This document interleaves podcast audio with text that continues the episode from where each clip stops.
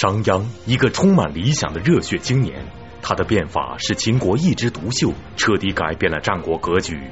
他为变法而生，也因变法而死。敬请收看《国史通鉴之商鞅入秦》。在那个一切皆有可能的战国时代，刚过而立之年的商鞅怀揣梦想，只身赴秦，冲破重重障碍，规划并推动了战国时期规模最为庞大、最彻底的一次变法。他的变法即春秋战国时期众多改革家之大成。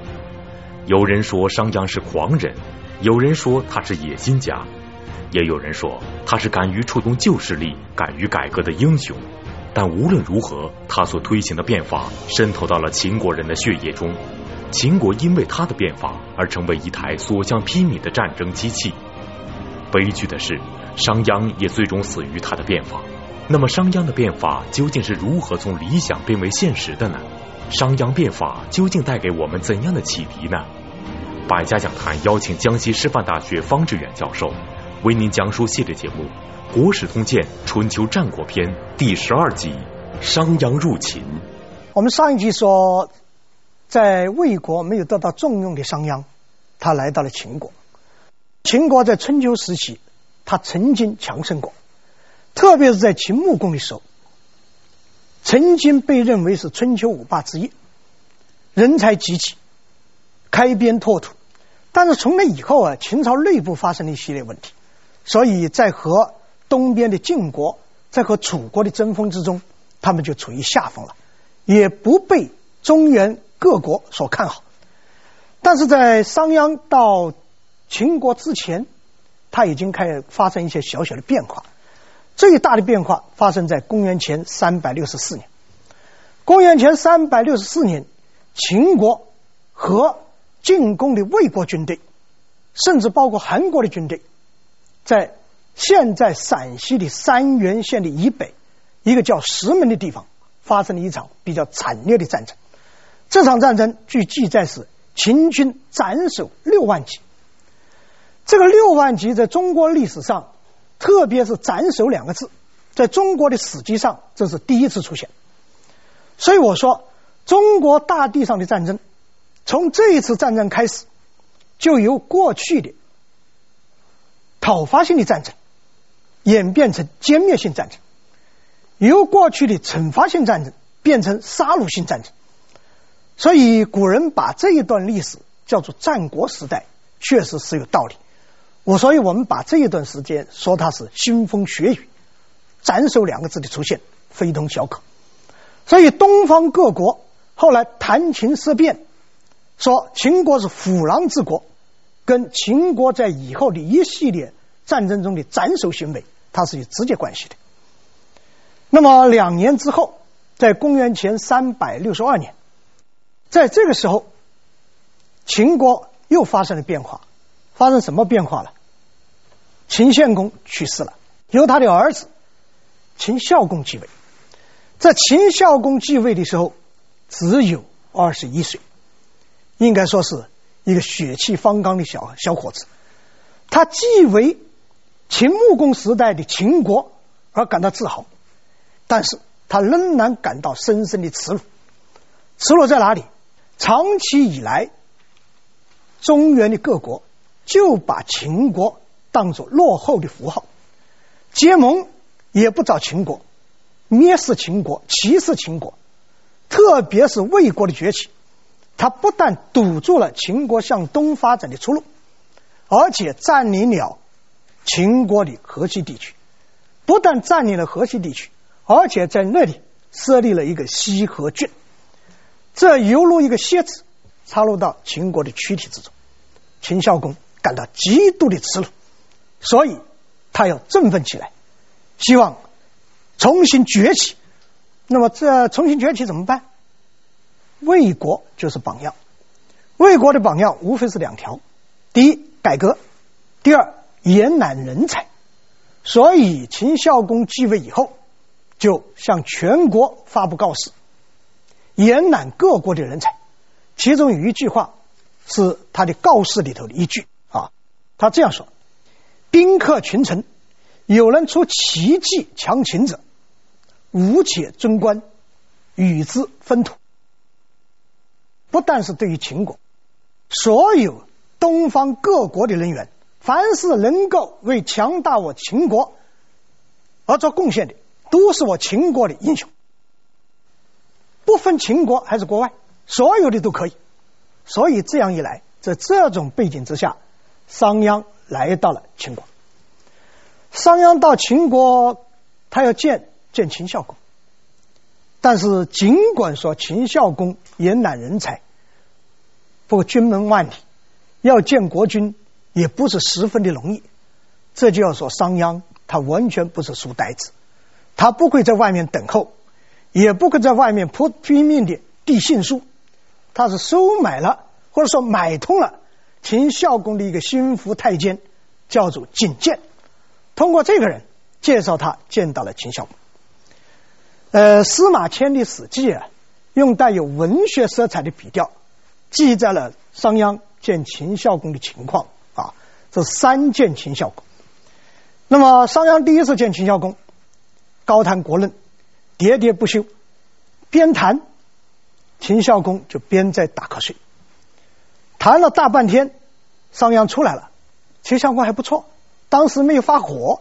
等到商鞅一出去，立即把景建召过来，说：“你这是什么朋友？白痴一个！要他从哪里来，滚回哪里去。”这个景建受了一顿怒骂，结果跑去骂商鞅，但是商鞅没有生气。商鞅笑了，他说：“我告诉你，我今天跟你们君主谈的是谈帝王之道、地道，但是你们这个君主不开窍，你再给我一次机会跟他说一说，我再跟他谈一次。”结果过了五天，商鞅第二次见秦孝公，同样谈了大半天。虽然秦孝公没有打瞌睡，但是没有表现出任何的兴趣。谈完以后。秦孝公照常把景监叫过来，又骂了一通。景建窝着一肚子火，正准备骂商鞅。商鞅说：“你别骂了，我知道你挨骂了。你再去跟你们君主说一说，我这一次跟他谈的是王道，但是你们君主有点开窍了。第三次，我再跟他谈一次，你小子等着受奖吧。”过了几天，第三次见秦孝公，时间不长。商鞅出来了，景建紧张嘛，可能这一次被赶出来的嘛。但是，一下秦孝公也出来了，和颜悦色，说你这个朋友不错，你再跟他说，很好，我要继续跟他谈。于是商鞅和秦孝公连续谈了几天几夜，谈的秦孝公眉飞色舞，兴奋异常，有几次。甚至把膝盖支起来，支撑着身体，向商鞅求教，非常高兴。那个景建就找个机会问问商鞅，说：“你小子给我们，给我们国君灌了什么药啊？弄得他这么兴奋。”商鞅卖关子嘛，说我开始说的是地道，后来说的是王道。谁知道你们的君主啊，层次比较低啊，地道不听，王道不入。我只好降低规格，给他做霸道，给他说复国，给他说强兵之道，啊，原来是这样。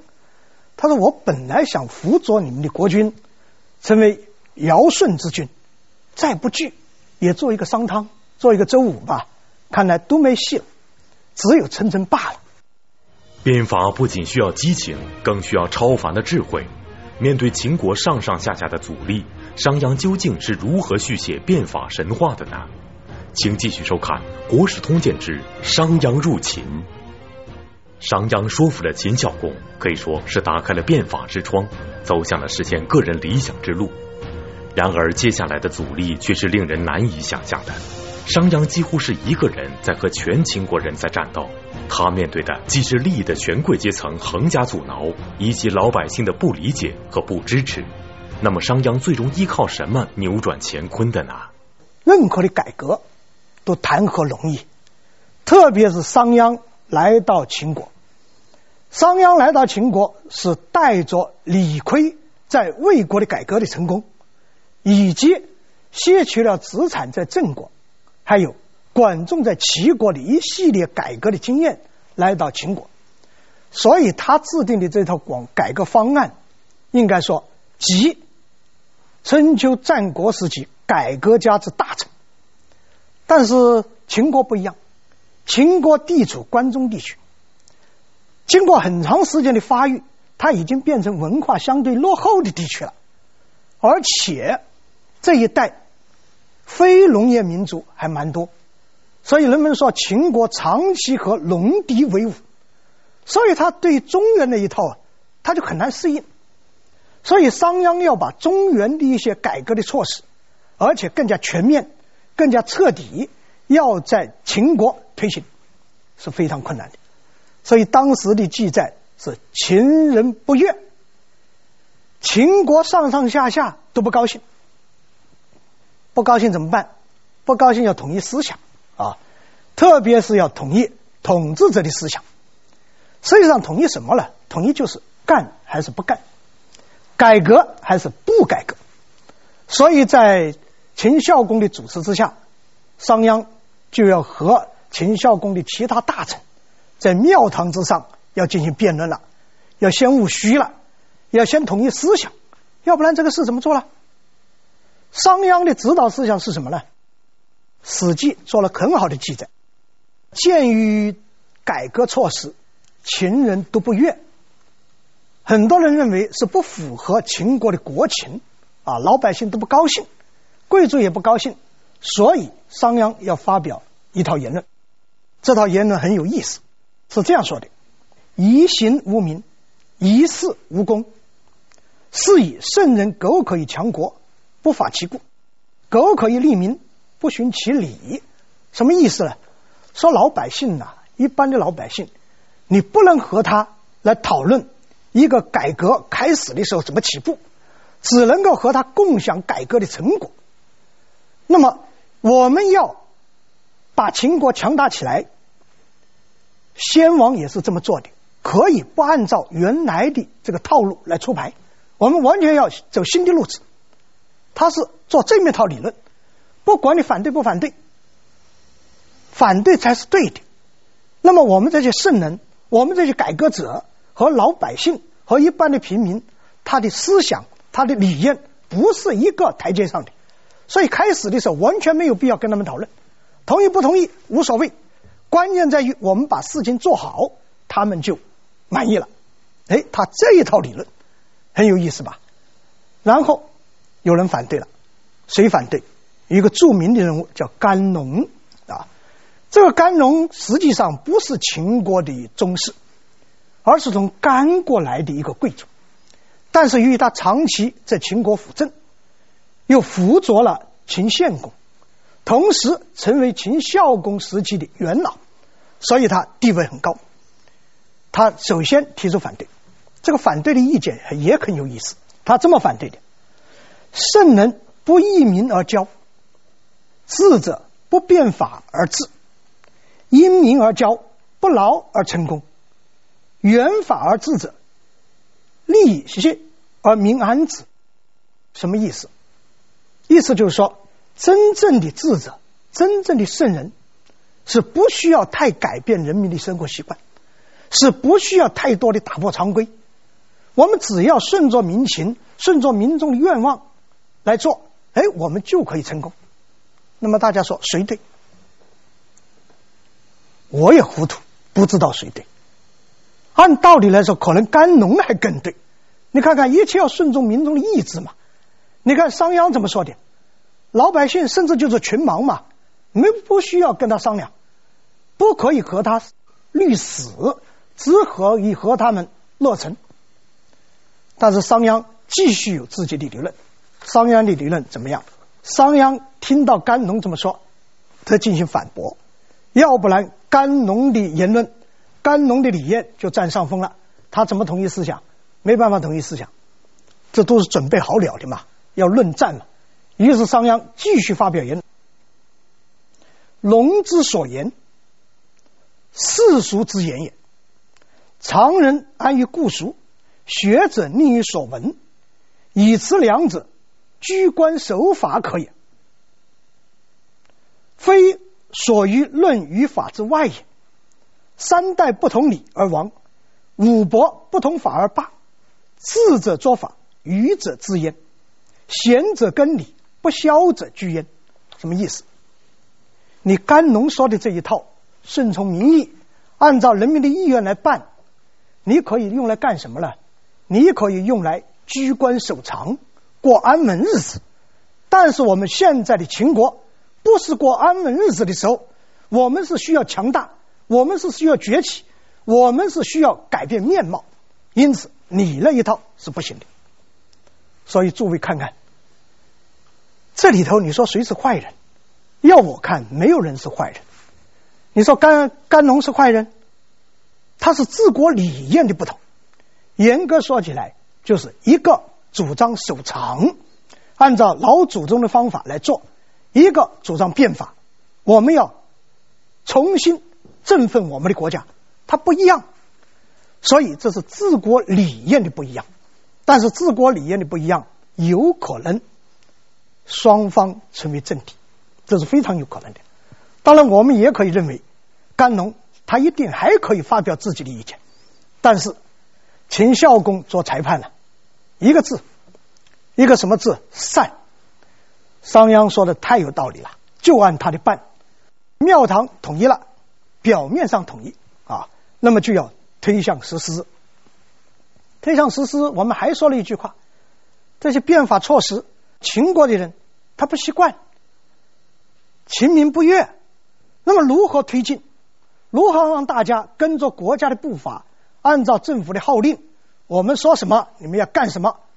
商鞅有商鞅的办法，于是出现了一个很很有意思的故事啊，可以说是雕虫小技的故事。商鞅玩了一个雕虫小技，什么雕虫小技啊？令人把一根三丈长的木头，三丈之木，放在雍的城的南门，说如果有人能够把这一个木头。扛到或者搬到北城去，立赏十斤。这三丈长的木头大概有多少？如果按照战国时期那个时候的尺度啊，我们现在大概二十五厘米左右一尺，那大概就是七七米五啊。这个木头应该不是太粗。如果这个木头太粗，那不是壮劳动力背不动，但是一定又不是太细，一般的劳动力可以做得到。这才有号召性。呃我们常常说，或者这样说吧，或者我们常常希望天上掉馅饼，有好事多好。但是，一旦有一天天上真的掉馅饼，我们会犯嘀咕，我们会迷惑：有这么好的事吗？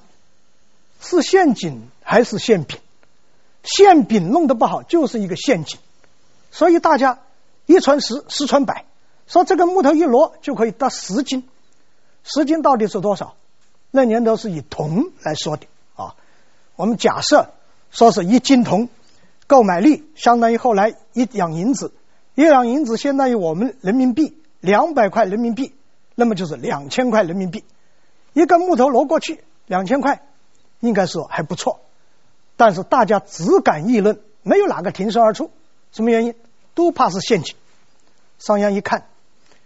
恐怕嫌这个钱太少，奖赏太少。实际上，大家是觉得这个奖赏太多，于是由十斤提升到五十斤，能够扛着这个木头到北门去的，立赏五十斤。大家还是人头攒动，不敢动手。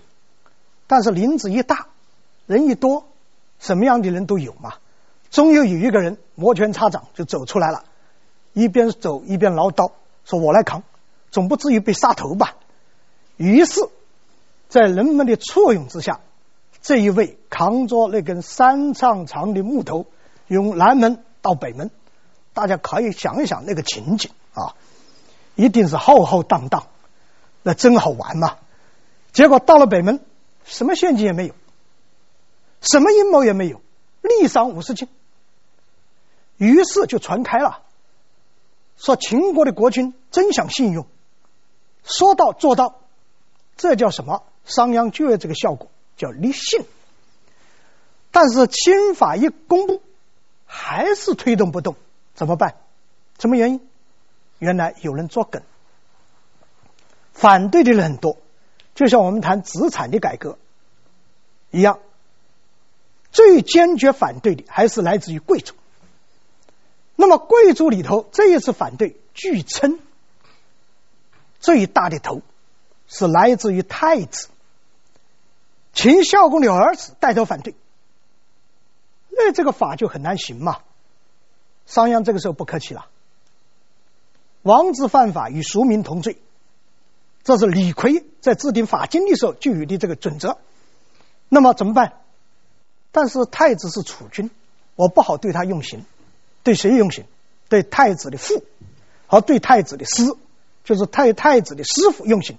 一个把膝盖挖掉，一个在脸上刺字。这恐怕是当时除了死刑以外最带有侮辱性的刑法。把你的膝盖挖掉，那么你失去了活动能力，在你脸上刺字，使你耻辱一辈子。那么这样一来，其他的贵族不敢反对了。这一个叫什么？叫立威。商鞅的变法究竟具有哪些革命性的内容？人们对变法又是如何从不理解到大力支持的呢？请继续收看《国史通鉴之商鞅入秦》。商鞅是幸运的，他的变法赢得了秦孝公的全力支持，君臣二人共同的信念转化为排山倒海般的力量，在秦国掀起了翻天覆地的变化。正因为这份信任，商鞅才得以无后顾之忧，放手变法。秦国在二十年中一举成为战国七雄之中最强大的国家。通过立信，通过立威，新法在秦国终于强制的推行下去。在公元前三百五十六年，也就是商鞅入秦以后的几年，经过几年的酝酿，终于推出第一批新法。第一批新法，如果我们概括的说，四条：第一条，建立和推行个体农业所有制，凡是一家一户有两个以上成年男子的，必须分开，必须单独立户。每一个成年男子都必须承担起养活家庭、向国家承担义务的责任，所以他这个法严格说起来是推行一种个体农业的所有制。对于后来中国以家庭来取代家族作为一种生产单位，它起了非常大的作用。这是第一。第二，奖励农耕，打击奢侈，凡是以全心全意。投入到农业生产的国家给予奖励，凡是那些不愿意劳动，还过着奢靡的生活的，像我们上一集所说到的魏国的改革，李悝所做的一样，对他进行严厉的打击。所以这样一来，实际上是用法律来奖励和督促人们用更大的力量来从事农业生产，这也是秦国。开始建立以农为本的一个国家的推进。第三，奖励公战，禁止私斗。什么意思？凡是为国家从军的，在和其他国家进行战争中能够立功的，统统给予奖赏。凭什么给予奖赏？这就要说到两个字：首级。在战争之中，杀敌杀的越多的。你砍头砍的越多的，用头来计算你的功劳，头越多，你这个级别越高，级别越高，给你的田地，给你的劳役就更多，所以这样一来，养成了一个虎狼之情。但是禁止私斗，你如果有发生矛盾，邻里之间、兄弟之间、人与人之间。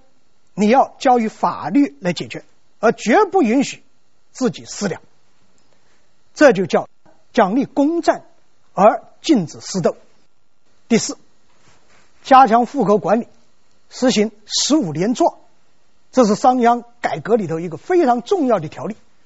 我们在管仲时期、在子产时期、在李悝时期都看到有类似的户口改革，但是。商鞅不但加强户籍的管理，而且实行十五连坐，一人有罪，其他的人要进行检举，如果不检举，实行连坐；如果有人举报，即重赏。所以你们看看，在这个时候，商鞅在秦国建立的实际上是一种国家机器啊，每一个人都在这个机器里头运转。这是第一批新法推行。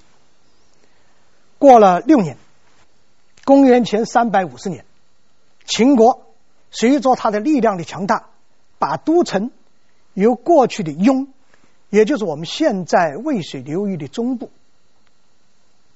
凤翔那一带迁到了现在的西安那一带，叫咸阳，把都城由殷雍迁到咸阳，这就向东方各国摆出了一种东进的态势，同时推进第二批改革。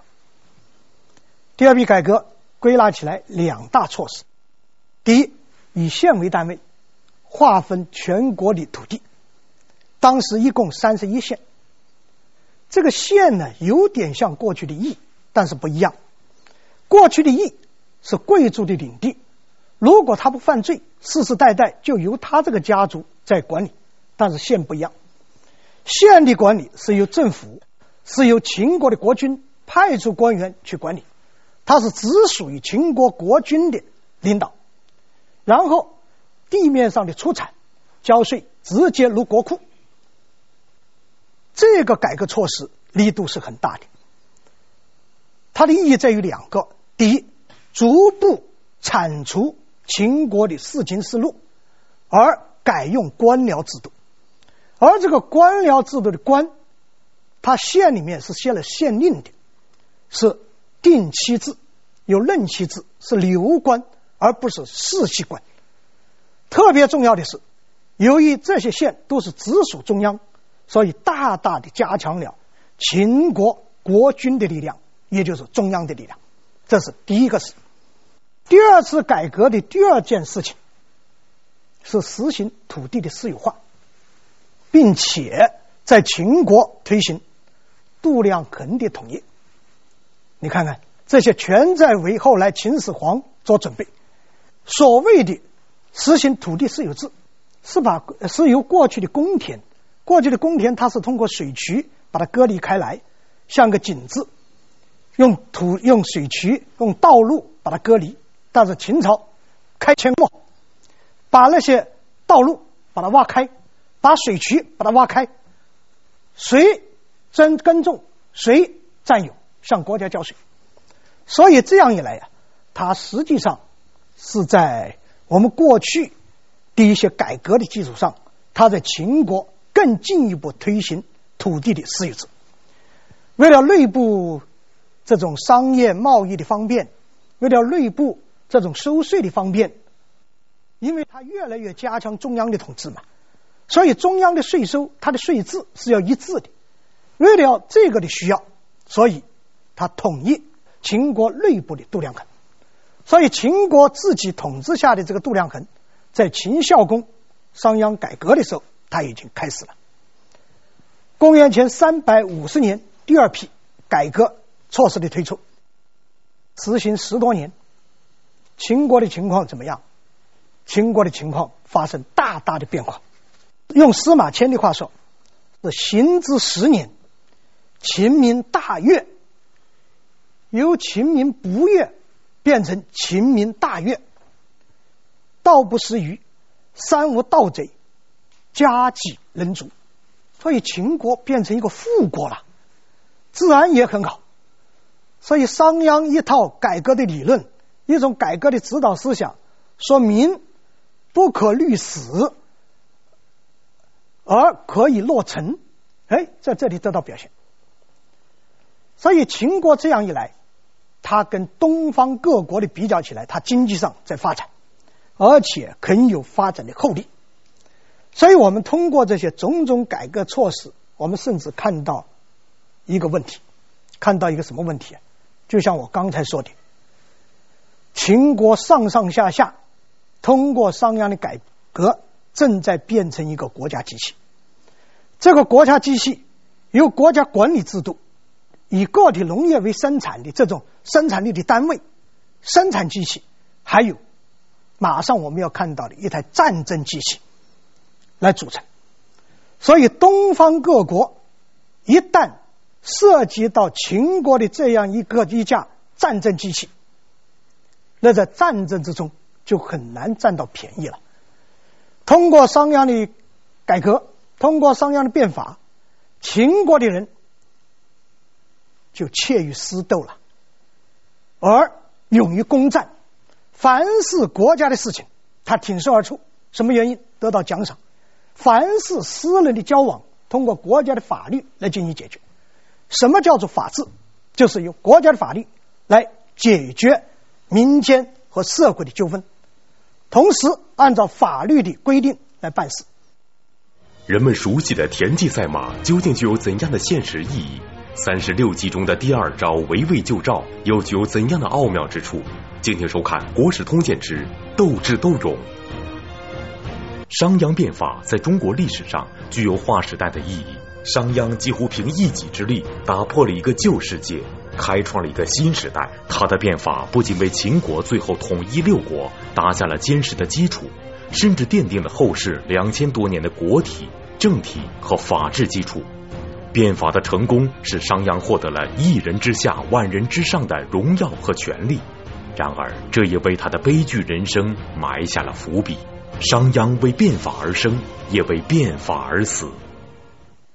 秦孝公兑现了自己的诺言：凡是对秦国有功的，不但给他官，而且给他土地。实际上，商鞅做官已经做得够大了，大良造啊，据称是秦国最高的官位，但是还没有裂土封他。于是秦孝公兑现，把一个叫商的地方，好几百里地，封给商鞅。所以以后《史记》也好，那个其他的著作也好，就把商鞅叫做商君了，叫商君。当然他不能叫商侯，不能上叫商公，只能叫商君。呃，我们说到这个人，一直把他叫商鞅，实际上《史记》。和通鉴是把他叫做卫鞅，为什么呢？他是魏国来的，但是有些记载又把他叫做公孙鞅，什么原因？他应该是那个魏国保卫的卫的卫国的一个国公的孙子，所以叫做公孙鞅。只是因为到秦国以后立下了功劳，秦孝公把商这个地方封给他，称为商君，所以以后人们就把他叫做商鞅了。我们这堂课呢，也就根据这个惯例称之为商鞅，但是好景不长，就在秦孝公把商鞅封为商君以后不久，去世了。去世的时候年龄只有四十三岁，应该说正是盛年嘛。他去世以后，他儿子继位，这个儿子后来被人们称为呃惠文王，所以叫做秦惠文王。那么，就是商鞅变法的时候，触发了他老师的那个太子，所以秦惠文王一继位，他的老师们当然很高兴，于是，在老师的弟子们就要为老师复仇了。于是有人举报说商鞅功劳大了，谋反，这当时是不得了的大罪啊！我们现在看起来觉得不可能，但是当时的人看起来。这个案是很难判的。商鞅一个外地人到这里功劳这么大，又裂土封了君，他是不是有其他想法？这也很难说。结果秦惠文王派军队去捉拿商鞅，商鞅不甘束手就擒，也不服啊，于是逃跑。往哪里逃？往东边逃。结果晚上住店的时候，人家不让他住了，什么原因？身份证。商君规定，凡是住店都要身份证。当然那个时候不叫身份证，你至少要有证件。但商鞅没有，你有也拿不出来呀，不敢拿出来。你要通缉你嘛。结果商鞅无法住店，结果落荒往东边逃。逃到哪里？东边是魏国。一听说是商鞅来了，不让进去。商鞅没办法，又逃回去，逃到他那个封地，想引兵自卫。结果这个战争肯定是失败的，他已经帮秦国建立那么大的国家机器，你这个商这个一弹丸之地，怎么能够够抗拒秦国的这个铁军？秦国的这台战争机器，他没办法，所以战争失败，失败被杀，杀了以后，尸体运回到咸阳，五车列尸。当然，至于几车，史料上没有明说，这是车列制，但是后来人们传说那就是五车了。中国所谓的五车分尸就是由此而来。但是，这个秦惠文王不是等闲之辈。商鞅的这一次悲剧，严格说起来，是秦国的贵族多年以来积拉积压的一种怨愤，甚至可以说是秦国在一个新君上台以后，他的权力的重新分配。但是，秦惠文王尽管策略商鞅，但是商鞅的新法不变。什么原因？因为商鞅的新法经过二十年的推行。将近二十年的推行，已经深入到秦国的每一个国家机器和血报之中，和或者说深入到秦国的人民的生活之中，它已经成为秦国民众、秦国贵族生活的一部分了，血浓于水了，你没有办法把它分离出来了。所以这倒给我们提到一个有意思的事情啊，商鞅变法使秦国强大。商鞅最后自己被车裂，于是商鞅变法应该说给我们提供了一些启示。一个什么启示？第一，一个国家要富强，必须依法治国。但是同时，他又提出了另外一种启示：当在中国古代一个国家要富强的时候，他必须强化中央集权，必须强化君主的权利。在当时的个体农业的生产力之下，君主的权利、中央集权是极其重要的。实际上，不仅仅是秦国，秦国也给其他的国家开了一个先河。以后我们会看到，不但秦国、魏国、齐国都向秦国这一条路上走去，最后导致秦始皇的统一中国。那么，商鞅变法，商鞅本人的另外一个贡献。我倒觉得这也是很有意思的。商鞅制定的法律，但是商鞅自己以身试法，他不带身份证件到处窜，最后死于自己之法。这恐怕应该也是一个很好的这个传承和启示。当然，他有一些不好的启示。什么不好的启示？我们现在看起来不好的启示，过于强调个人的力量。过于强调专制的力量，过于强调独裁的力量，觉得只要有个人的力量、独裁的力量，一切都可以办得到。但是，他这个启示，实际上也带有现报。后来，秦始皇、秦朝的二世而亡，实际上就是反面吸取了这个经验或者教训。从下面一集开始，我们将看看其他各国的情况。谢谢。